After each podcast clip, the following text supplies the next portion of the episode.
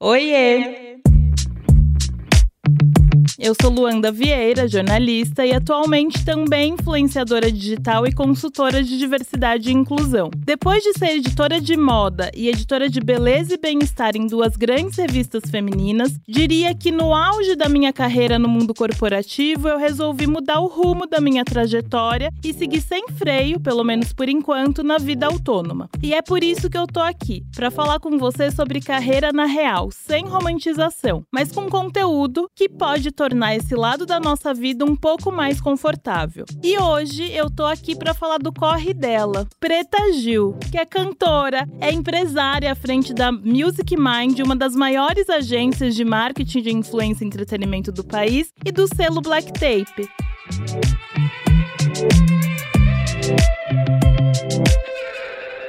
O corre delas.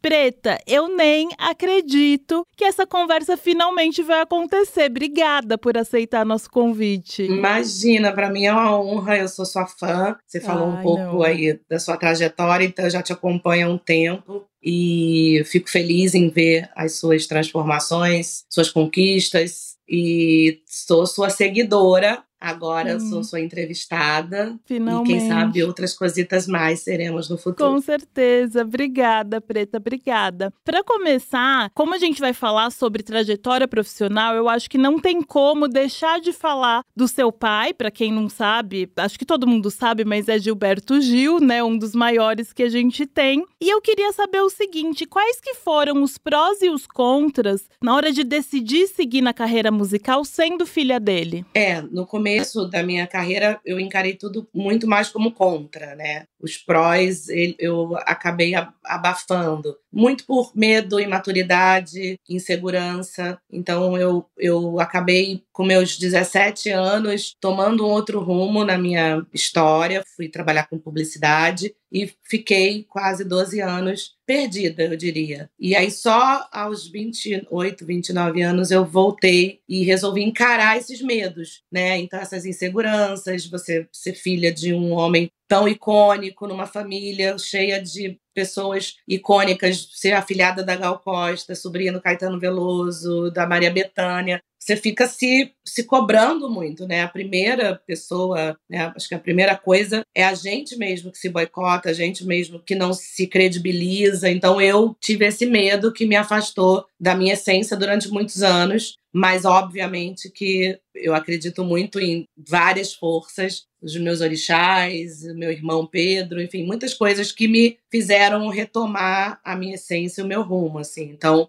cada um tem uma história, uma trajetória. Não me arrependo, não poderia ter sido diferente. Eu acho que eu falo muito isso, converso muito hoje com a, com a minha neta, com a minha sobrinha, sobre uhum. é, esses medos. Talvez a, a, se a minha família tivesse, né, naquele momento, tido uma atenção maior para as minhas inseguranças, para os meus medos, talvez eu tivesse tido um suporte e não tivesse perdido tanto tempo uhum. assim. É, mas a gente não era, não era comum se falar sobre, sobre essas coisas, muito menos se falar sobre saúde mental, sobre, enfim, isso não era hábito na, na minha adolescência. Hoje é. Então, eu tento usar a minha história para que, pelo menos, as pessoas, as crianças, adolescentes da minha família não se percam e não percam tempo com esses medos, assim. Mas eu, o, trem voltou pro trilho e eu já tô aí, ó, já brilhando há um tempo.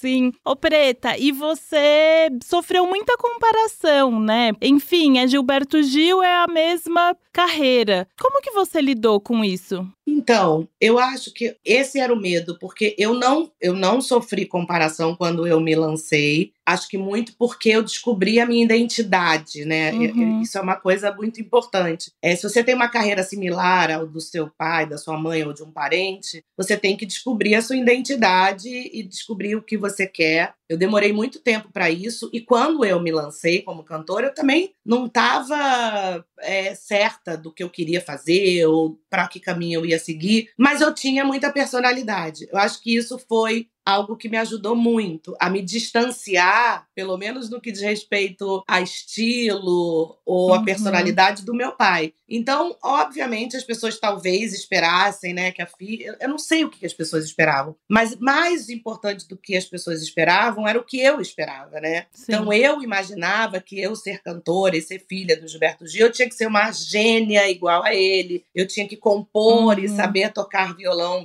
brilhantemente. E isso foi o que me fez ficar tantos anos afastada da minha essência. E aí eu descobri que, independente se as pessoas iam me cobrar ou não, ou cobravam, ou cobram até hoje, essa cobrança eu teria que resolver eu comigo mesma. E, e, a resposta e essa plenitude, ela não vem, né? Você tem inseguranças quase que para sempre. Hum. Mas eu acho que quando eu coloquei o meu pé na porta, assim, que eu saí do armário e chutei literalmente a porta, eu acho que foi com tanta personalidade, com tanta ingenuidade também, que isso, de uma certa forma, assustou na época a sociedade, uhum. o, o, meio, que tem, teve coisas boas e coisas ruins, tem pró e contras, né? Eu acho que o pró é que as pessoas prestaram atenção, vão prestar atenção quem é essa, essa mulher que está chegando, se despindo, falando e, e fazendo uma música diferente do que estava acontecendo no cenário musical naquela época e ao mesmo tempo também rotulando como sempre, né? Nossa, ela é muito louca, nossa, uhum. ela é uhum. muito ela quer aparecer, nossa, ela é muito. E isso é quase que inerente ao ser humano, né? As pessoas elas tendem a julgar, pré-julgar, rotular tudo e todos em qualquer situação. Então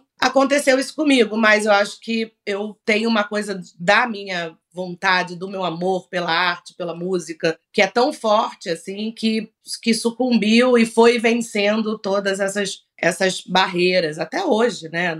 Que elas Sim. estão impostas até hoje. Mas eu vou, vou, vou, vou driblando com o meu amor mesmo, o meu ofício, que é muito grande. Sim. Preta, você falou sobre personalidade e eu queria muito destacar que enquanto você fincava o seu nome na música ali, você também falava sobre temas que ninguém falava, né? Tipo bissexualidade, gordofobia. Você foi pioneira nesse sentido. Então eu queria que você contasse como que foi ser pioneira, principalmente porque hoje eu vejo tantos influenciadores que têm medo de se posicionar nas redes sociais por medo de perder trabalho, de como vai ser visto, de perder seguidores. Então eu, eu acho que você é a melhor pessoa que a gente tem no Brasil para falar sobre isso. E se você tinha esse medo na época de atrapalhar a sua carreira? É, nossa, parece complexo, mas não é. É, é muito simples. É, a gente viver de máscara, ou a gente viver de mentiras, ou tentando criar um personagem, dá muito mais trabalho. Ser de verdade é duro, muitas vezes a gente paga um preço alto, mas é muito fundamental. Quando eu comecei lá 20 anos atrás e eu fiz a capa do disco e eu falei sobre a minha bissexualidade e o meu corpo livre, na época não tinha nem nome para essas coisas. É. Era somente eu sendo eu e querendo me mostrar, querendo me revelar para o público que não me conhecia. Quando veio um choque, né, uma, na contramão da minha espontaneidade, veio tantos ismos, racismo, gordofobia, uhum. machismo, enfim, tanta coisa, eu fiquei muito assustada porque eu achava, eu brinco que eu sempre falo isso, que eu, eu achava que eu vivia, que eu era pretinha no país da Tropicália e que todo mundo era como a minha família e todo mundo aceitava e, e era normal. Não era, era normalizado ser do jeito que eu era, não era tabu, não era um problema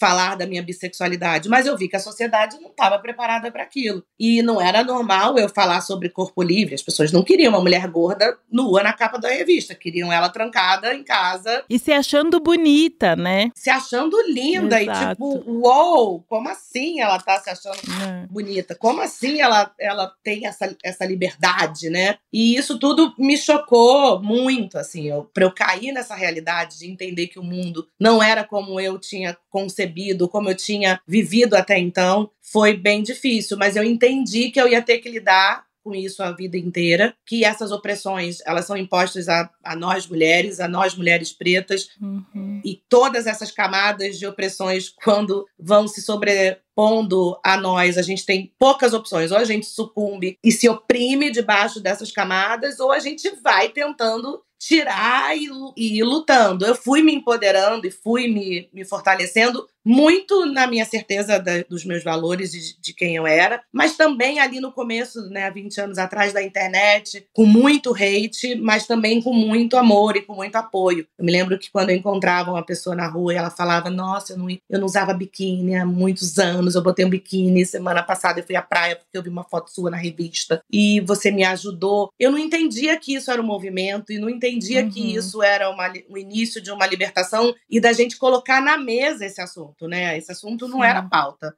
a gente falar sobre corpo livre, sobre, sobre amor próprio. E quando eu fui entendendo através do outro, das outras pessoas, das, que isso era um, um assunto a ser discutido na, em sociedade, eu fui me fortalecendo e fui entendendo que não era sobre o meu corpo mais, era sobre uma representatividade de pessoas que se sentiam representados por mim e que eu queria ampliar cada vez mais essa é, o que a minha visibilidade poderia contribuir para essa Sim. pauta, para essa discussão sobre corpos, corpos não padrão, né? Que é o mais Sim. importante. Então é, é, não, não é fácil, mas é, é, é libertador. E eu digo isso para todos os meus agenciados e para todo mundo que com quem eu trabalho, que são artistas ou influenciadores, é tão melhor você ser você e você sendo você, as pessoas que vão se aproximar de você ou as marcas que vão se aproximar de você, elas sabem quem você é na sua essência e aí sim você vai construir algo relevante, uhum. do que você ser de mentira, ou você não ter opinião, ou você não ter posicionamento. E isso fica muito frágil, fica muito frágil essa relação é, real de credibilidade com o seu público, se você é uma pessoa que lida com o público, hum. e com marcas, né? Então é muito melhor você perder seguidor, você não ter milhares ou, ou milhões, mas você ter a sua verdade. E aí ter perto de você pessoas que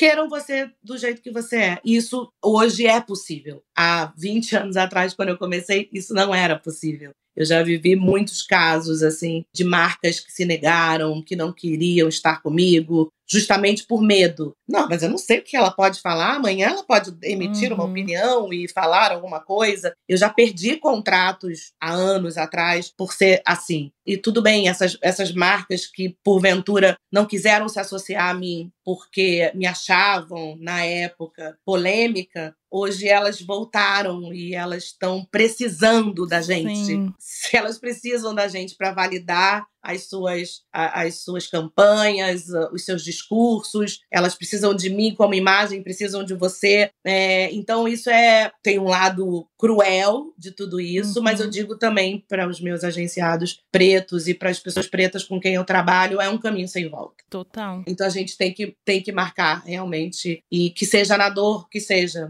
e que seja no oportunismo, que seja. A gente vai lá, marca o nosso espaço e e não se volta atrás. É, total. Gente, eu mirei aqui na trajetória da Preta e acertei numa aula de marketing de influência ah! aqui de graça, né?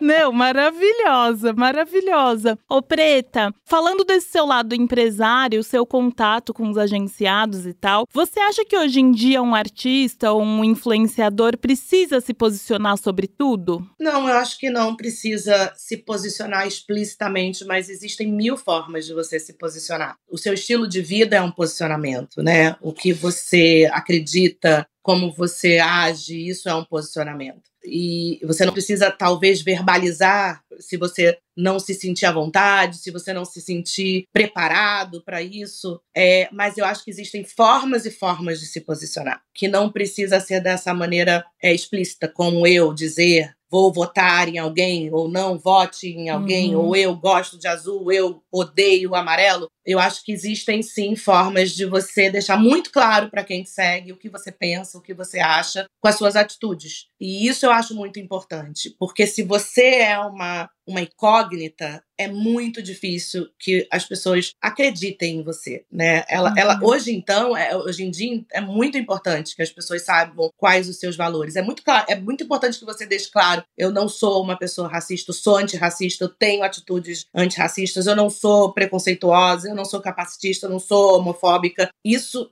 acho que são pilares que são importantes de se deixar claro para o público que você é, né? São valores importantes, porque eu, pelo menos, eu prefiro e me conecto melhor com pessoas que eu sei quem são. Pessoas que são incógnitas para mim, eu eu não consigo é, me conectar. Então, eu, eu acho que existem formas, sim, de você deixar claro os seus valores sem você falar verbalmente ou levantar uma bandeira. Eu prefiro levantar a bandeira, eu prefiro escrever uhum. na testa, eu prefiro deixar claro, porque eu já já aconteceu. Isso acontece sistematicamente comigo quando eu me posiciono, vem lá as pessoas falarem: "Ai, que decepção, deixando uhum. de te seguir". Eu falo: "Ah, essa hora, gente". Exato. Não, é muito engraçado, né? Porque você olha, eu também passo muito por isso. Eu falo, gente, não é possível que essa pessoa não sabia que o meu posicionamento era esse. Entende? É tipo, oi. Então, é. como eu não quero esse tipo de, de atitude, eu não, eu não tô ludibriando, enganando. Não tô, ninguém. Eu tenho meu estilo de vida. Mas tem horas que é preciso escrever na testa e, e colocar. Até para que haja uma limpa, assim, eu adoro, sabe? Amo é. quando vai, vai aquela enxurrada de unfollow, blá blá blá blá.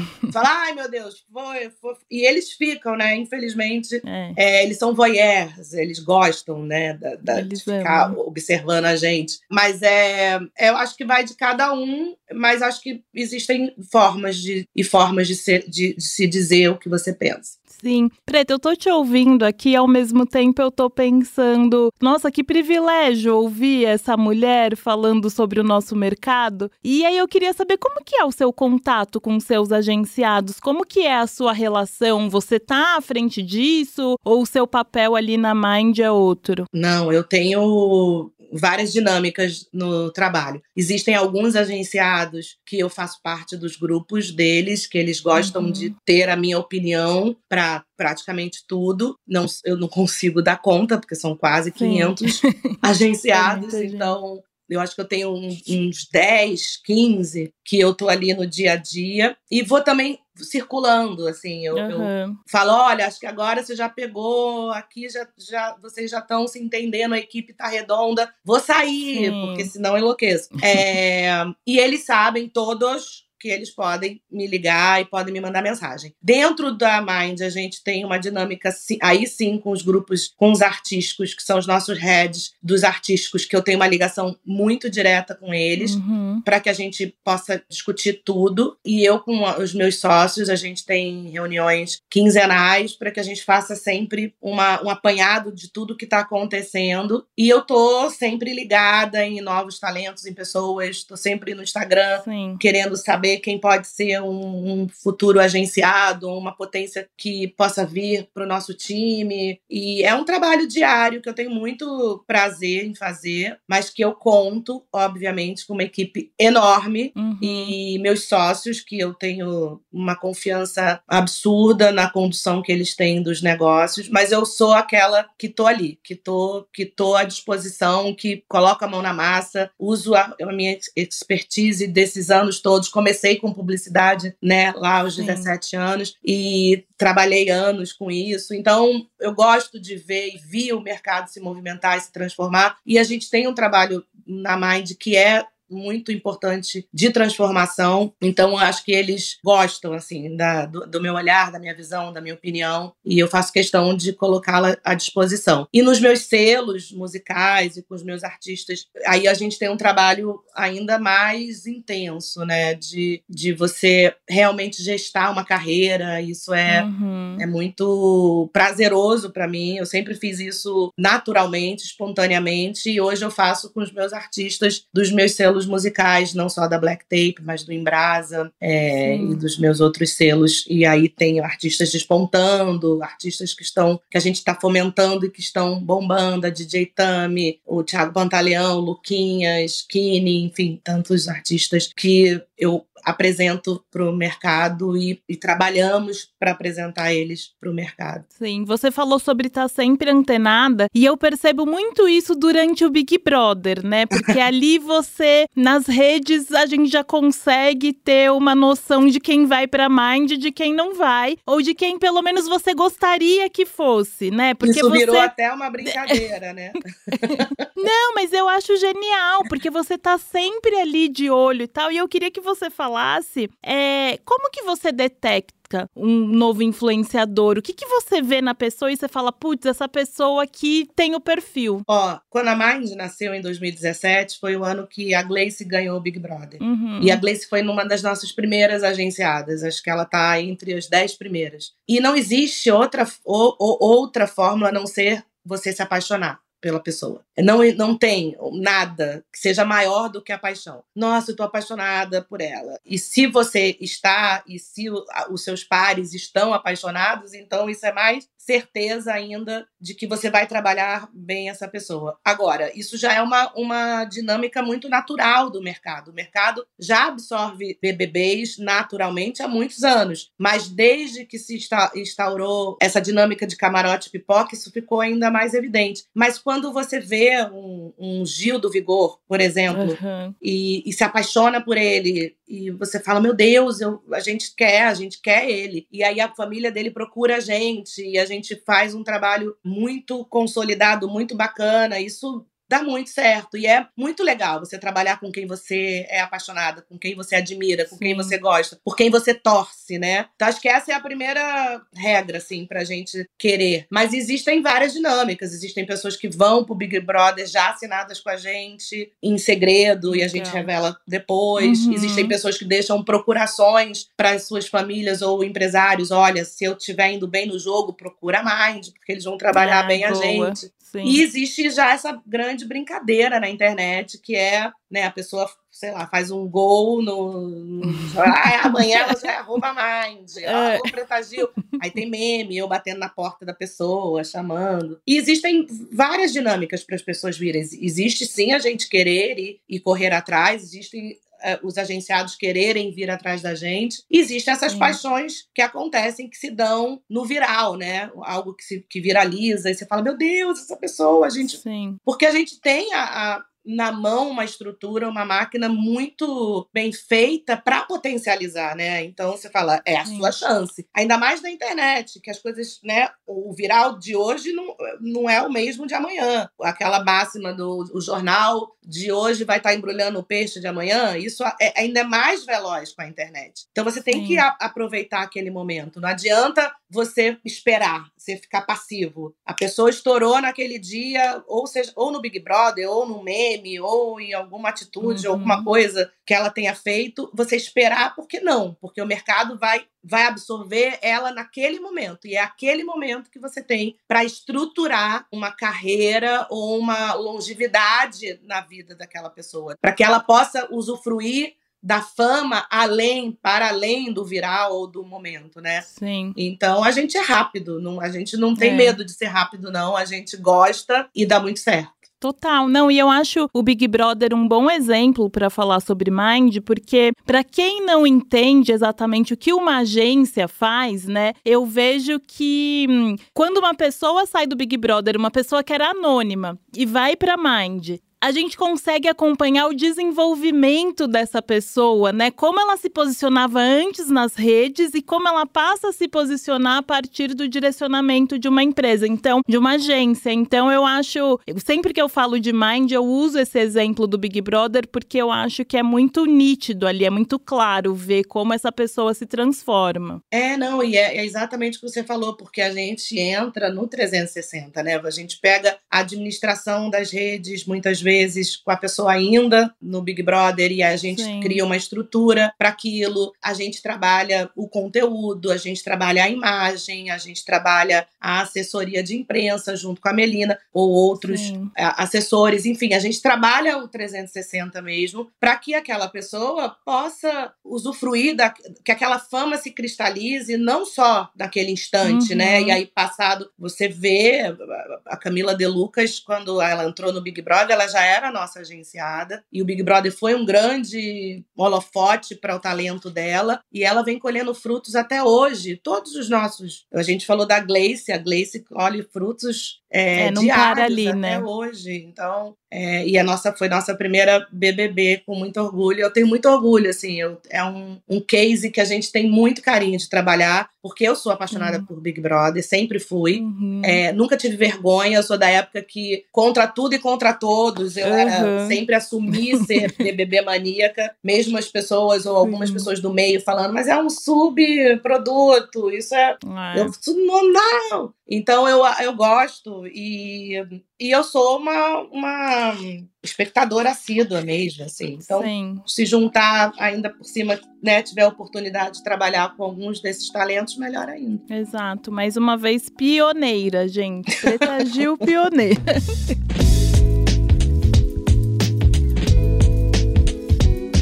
Mas, ô Preta, eu queria voltar um pouquinho e saber sobre esse processo até chegar na Mind. Porque, assim, eu que te acompanho nas redes faz tempo, desde que o Instagram existe, enfim, eu percebo muito, e você pode é, me corrigir, que todo mundo que hum, tá ao seu redor, você potencializa essas pessoas nas, nas redes, sabe? Essas pessoas é, ganham vida própria ali. Eu falo muito pela Jude, que inclusive é minha amiga pessoal, enfim. Essas pessoas. Então, é, eu queria saber se a vontade de ter a Mind, de entrar nessa sociedade, vem desse seu dom, porque é muito natural, eu sinto, sabe? É, é, é, é espontâneo, é de verdade verdade. Antes da gente, de eu ter a Mind, a gente, né, a gente, somos um grupo de amigos, eu, Júlio, Gominho, Du, uhum. meu marido Rodrigo, e a gente é, tinha uma, fomos apelidados de Diamonds. Então a gente fez muita coisa, a gente fez programa de TV, a gente fez aplicativo, a gente fez, enfim, isso já era ali o começo desse mundo da influência da internet. Uhum. lembro com o Snapchat, o Gominho me ensinando o que era Snapchat. A gente tinha milhões de seguidores, nossos,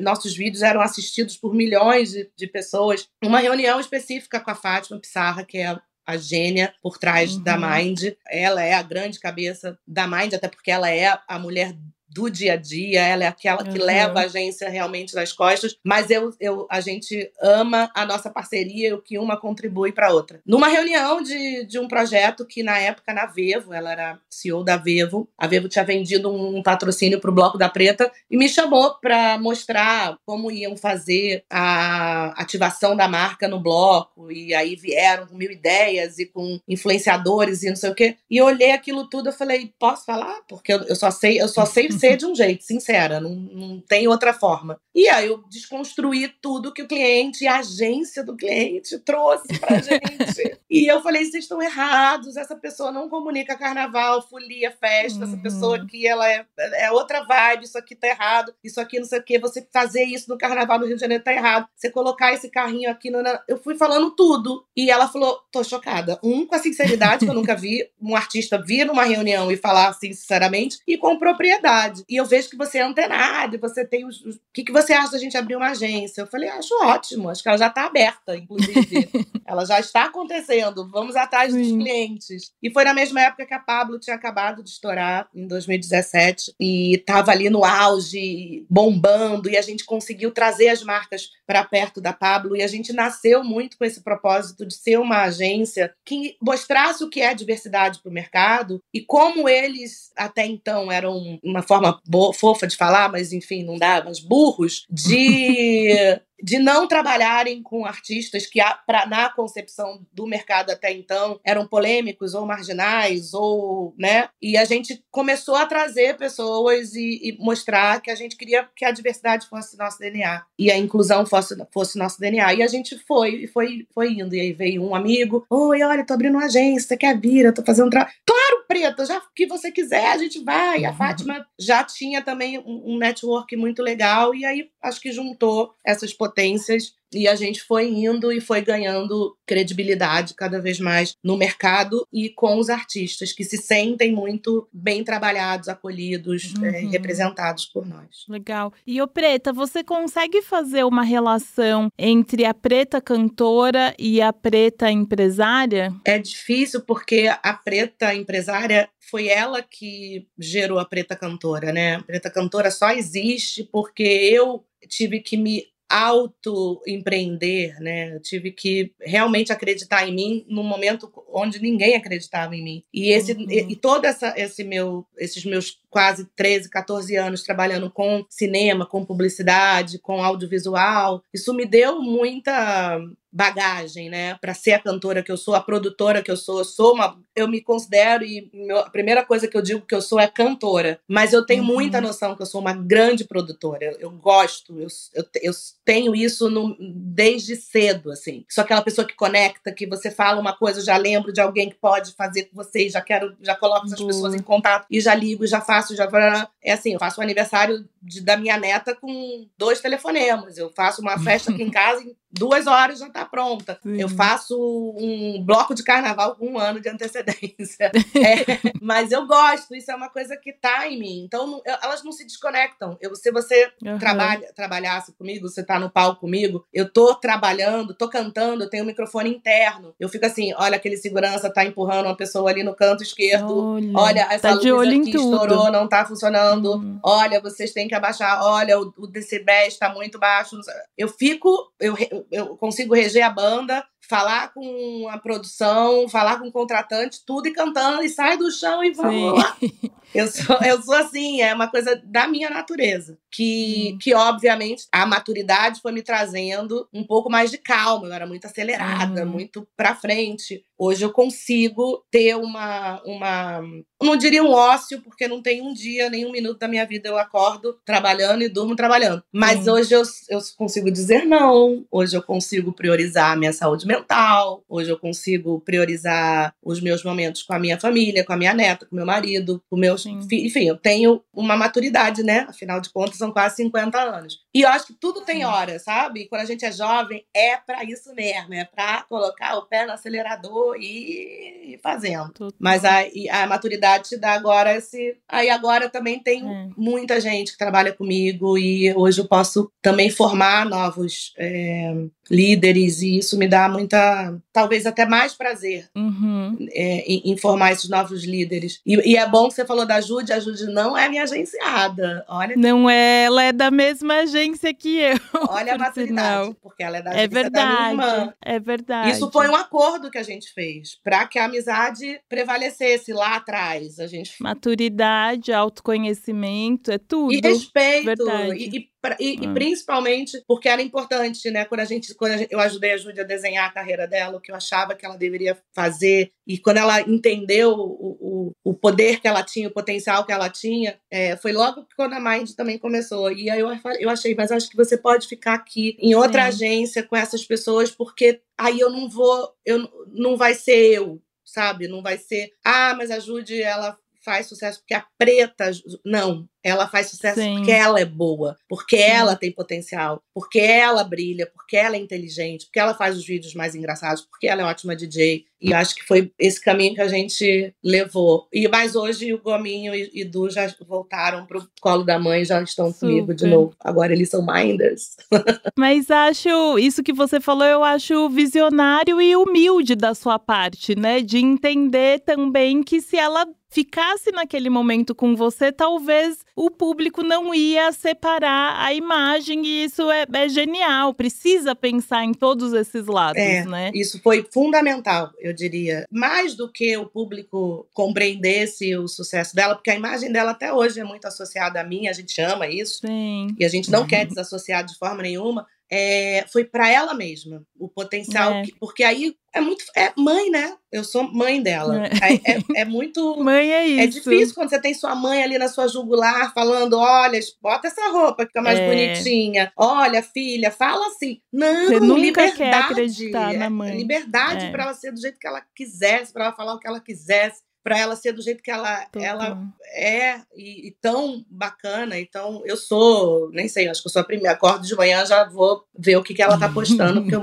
morro de orgulho é, de rir. as fofocas da Jude. É. Sim. Ô, Preta, você falou sobre saúde mental e eu gosto muito de falar sobre saúde mental nesse podcast, porque eu acho que não dá para falar sobre carreira sem falar de saúde mental, já que hoje em dia a gente tem um nome, né? A gente sabe do que se trata, enfim. E eu queria muito saber, é, porque você sempre foi muito criticada, sempre foi muito alvo de fofoca, enfim, no começo, né, da sua trajetória. Eu queria saber como que você cuidava da sua saúde mental nesse momento. É, logo lá atrás, há 20 anos, uma forma muito intuitiva, assim, eu tinha eu tinha me dado alta da análise, da terapia quando eu montei o meu primeiro show. E achei que ali eu estava liberta, ó, consegui, né, Afinal de contas, não foi nada fácil romper com uma carreira tão bem sucedida, uma empresa dueto. A empresa que eu tinha de, de audiovisual, de cinema e publicidade era muito grande. Imagina virar para os meus sócios e falar: vou ser cantora. Uhum. E vou uhum. deixar aqui a três escritórios, mais de 100 funcionários e vou cantar. Não foi fácil, tanto é que demorou um ano o meu trabalho de aviso prévio para eu sair da produtora e começar. Então ali eu achei que eu tinha me dado alta da terapia. E aí quando vem essa enxurrada, né? Você ter que lidar com, com a opinião alheia e uhum. com todas essas. e se ver na televisão na época. Imagina, eu me lembro de ligar esses programas de fofoca de tarde e tá as pessoas falando loucuras, assim, né? Eu lembro que eu, eu levava muito isso para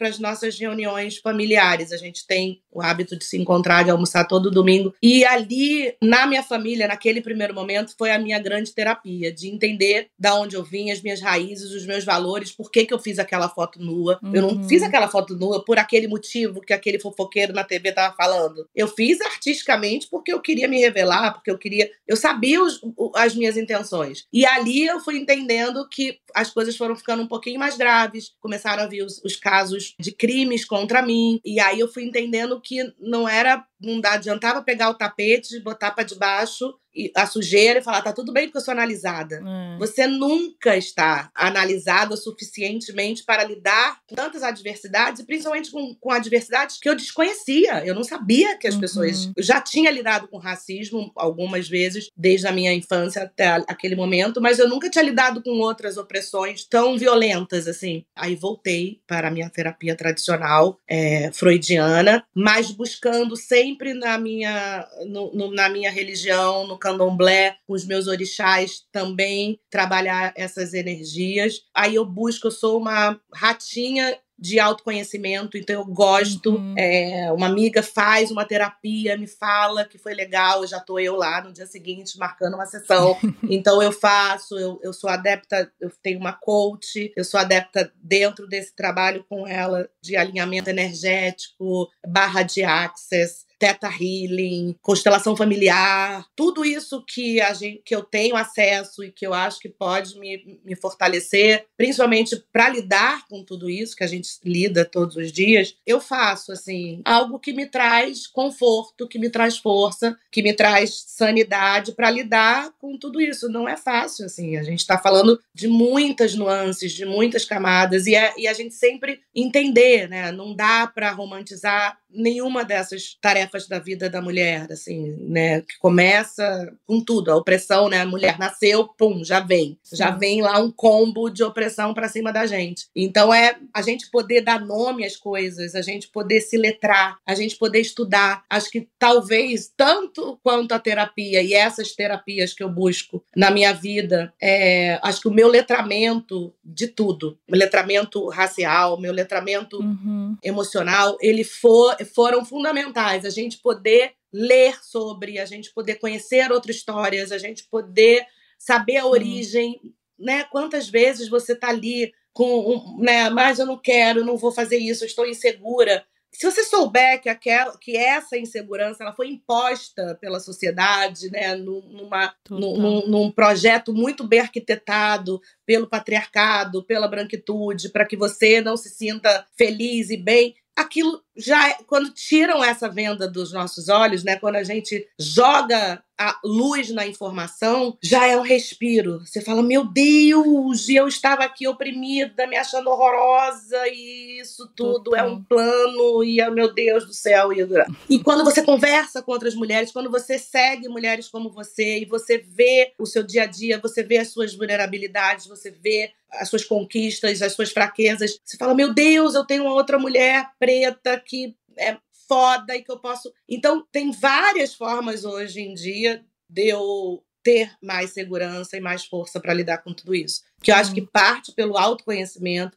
parte pelo conhecimento externo de você olhar mais para as pessoas, conhecer outras histórias e se letrar. Eu acho isso fundamental. Estudar, estudar, ler, estudar, ler. É, o conhecimento muda tudo. Eu sempre falo nas minhas consultorias de diversidade que a gente não consegue resolver problemas que a gente não nomeia, né? Então, no Brasil, por exemplo, parte da população diz que não existe o racismo. Então, enquanto essas é. pessoas, é. sabe, não entenderem que existe de fato, a gente não consegue resolver uma coisa que não é. existe. Então, você precisa dar nome para as coisas. Isso me lembrou também uma entrevista sua que eu vi, que você disse que foi vaiada por mulheres negras por uma fala equivocada sua e que nesse momento você entendeu que você precisava de mais letramento racial, Sim. né? Então, eu queria que você falasse como foi lidar psicologicamente com esse momento, né? Porque você é negra, ainda que de pele clara, e aí você ser vaiada por mulheres negras, enfim, como foi isso para você? Um dos capítulos mais assim simbólicos e dolorosos assim na minha vida mesmo adulta, porque eu sou uma mulher preta, de pele clara, não sou retinta como você, e até então eu me achava igual a você. Eu era assim, eu me achava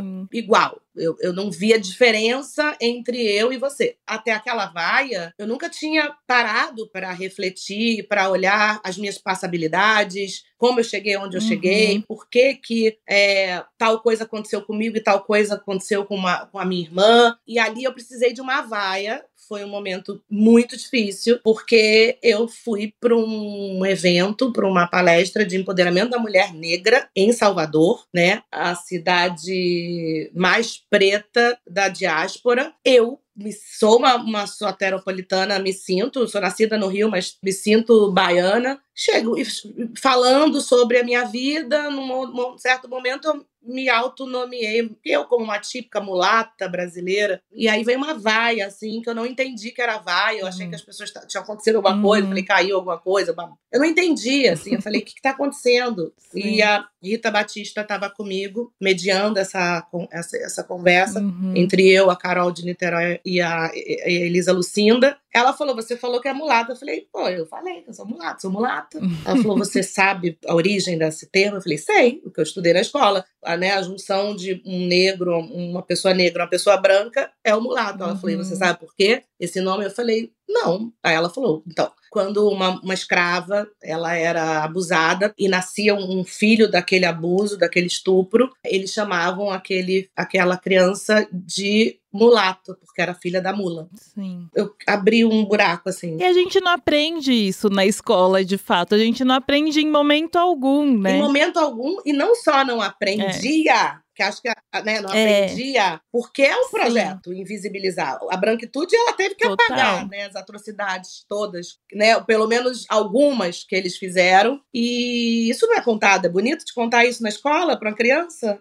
Não é bonito é, de contar, então. né? Então, isso foi invisibilizado, a história foi invisibilizada, foi apagada. A gente teve uma história muito apagada. E a gente até então, você tem, tem sim, tem livros, tem recursos, tem aonde ler, mas no geral, na minha vida, por exemplo, eu sou uma mulher nascida nos anos 70, é, esse debate racial não era comum nas famílias. É, é, hum. Nas famílias de relações interraciais, muito menos é, era quase velado. Essa coisa da, do mito, né, da democracia racial no Brasil. Afinal de contas, ah, imagina, uhum. você é filha de uma branca com um negro, aqui ninguém é racista, misturou tudo, tá tudo ótimo, a gente se ama, se aceita, tá tudo.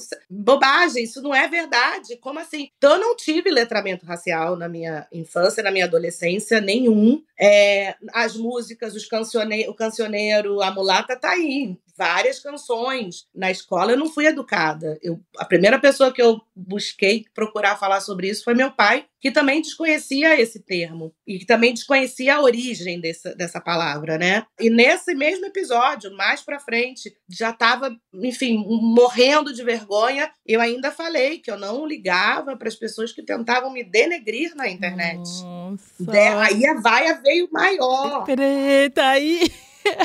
Aí já era quase abaixo assinado, assim, troca o nome para Branca Gil, porque você não tá sabendo nada. E ali eu tive que entender, assim, que eu tinha que me letrar, eu tinha que estudar, eu tinha que buscar Sim. a verdade, eu tinha que buscar informação. E, e, de fato, é um divisor de águas na minha vida. Não foi à toa que depois eu escrevi uma peça chamada Mais Preta que Nunca, porque nesse processo, obviamente, do meu reconhecimento das minhas passabilidades, é, das oportunidades e privilégios que eu tive, existiu uma, uma, um movimento de querer de embranquecimento, de tentar me embranquecer. Uhum. Isso para mim é algo que era inadmissível. E eu acho que aí, com consciência, com, com mais estudo, quando eu renasci desse baque todo, eu acho que eu nasci mais preta que nunca. Sim, eu acho muito legal você falar sobre isso, Preta, porque para quem tá ouvindo a gente também entender que muitas vezes é, nós negros somos colocados num lugar de ter que ter todas as respostas que a gente também não tem, porque a gente foi ensinado da mesma forma. E mais, se a gente pode buscar esse letramento, que é o que a gente tem feito cada vez mais, todo mundo pode, né? Então não tem que ficar nas nossas costas, porque a gente também está procurando esse letramento, a gente também está entendendo de onde a gente veio, como que chegamos até é. aqui. Enfim, então acho muito bom você contar essa sua história, porque é um exemplo típico que todo mundo pode procurar conhecimento. Sim. E Preta, é, para finalizar aqui a nossa conversa, eu queria que você me falasse se vale tudo pelo trabalho. É, quais são os seus limites? Não, não vale. Não vale mesmo. Acho que não vale a nossa sanidade mental. Acho que a gente definitivamente a gente tem que desconstruir essa imagem de mulher poderosa, forte. Vamos romantizar, porque nós somos guerreiras, somos mães e somos. Não, calma, somos gente em primeiro lugar. Então a gente tem que ter acesso às informações para que a gente possa medir, né, ter a dose certa de tudo isso. É óbvio que existem momentos, existe um momento onde você tem que se afirmar e você tem que trabalhar sim, loucamente, porque é um mercado competitivo e é uma vaga para 10 e é um, milhares de pessoas. Existem momentos e momentos, mas a gente tem que, com a maturidade, entender que a vida passa, literalmente a vida passa. E eu posso dizer isso porque eu tenho um filho de quase 30 anos, que eu não vou, não trago culpa tento trabalhar muito a minha culpa, mas quando ele estava ali na infância dele, ele praticamente morou com o pai cinco anos, porque eu precisei que ele morasse com o pai dele. E tá tudo uhum. bem, mas eu lembro até hoje o quanto eu fui criticada. Você vai entregar seu filho pro pai? Oi? É pro Sim. pai. Eu entreguei ele pro pai, pro pai cuidar. Porque eu precisava correr atrás do meu sonho. Eu precisava correr atrás de realizar é, o sonho de ser artista, de ser cantora. Mas eu, antes disso, eu sacrifiquei muito a minha sanidade, é, deixei de viver muitas coisas por conta de trabalho e, e principalmente não estruturando, certo? Porque tudo bem, você faz tudo isso. Com que propósito? Se você não tem o uhum. propósito final, que eu falo hoje com quase 50 anos, já entrando na minha vida na minha velhice, eu penso muito no meu fim. A gente não tem o hábito de pensar no fim. A gente só pensa no começo, a gente é. só pensa no auge. E a gente não pensa no, no fim. A gente vai viver essa curva de, né, da velhice, da gente ir envelhecendo, da gente deixando de ser é, tão produtivo, mas sendo, mas querendo uhum. viver. Eu quero viver com saúde, com saúde mental, com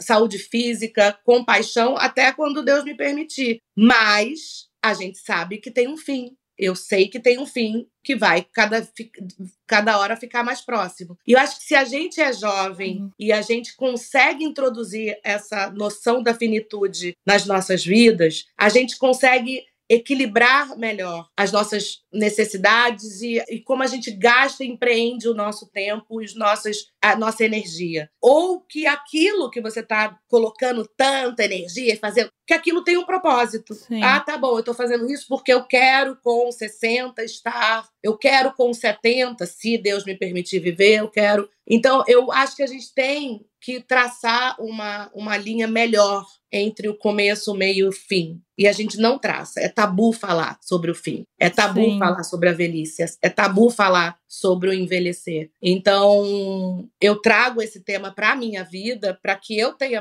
paz no meu envelhecer, para que uhum. eu não uhum. sofra tanto como eu vejo, eu vejo pessoas próximas a mim é, sofrerem, porque é muito cruel. É muito cruel na sociedade que a gente vive envelhecer. Então, acho que não vale tudo, não. Respondendo a sua pergunta, porque isso acaba. Então, é. tendo a noção do fim, a gente tem que aproveitar melhor e a gente tem que equilibrar melhor as nossas energias, o nosso tempo na vida mesmo. Gente, eu quero parte 2 com Preta Gil. Não dá, não dá. É muito bom ouvir essa mulher preta. Obrigada, obrigada. Ah, Luanda, pra mim foi um prazer. Eu, você pode me chamar, que eu venho. Vou chamar. Enquanto eu tiver aqui boca para falar, é só me chamar. Amo, obrigada, Preta. Obrigada pelo seu tempo. Obrigada por compartilhar com a gente seu conhecimento. Foi incrível, incrível mesmo. Imagina, para mim é uma honra conversar e trocar com uma mulher como você. Obrigada. E vocês vocês que estão ouvindo a gente de casa, no trabalho, na academia, no trânsito, enfim, obrigada pela audiência de sempre e até o próximo episódio. Beijos. Beijos.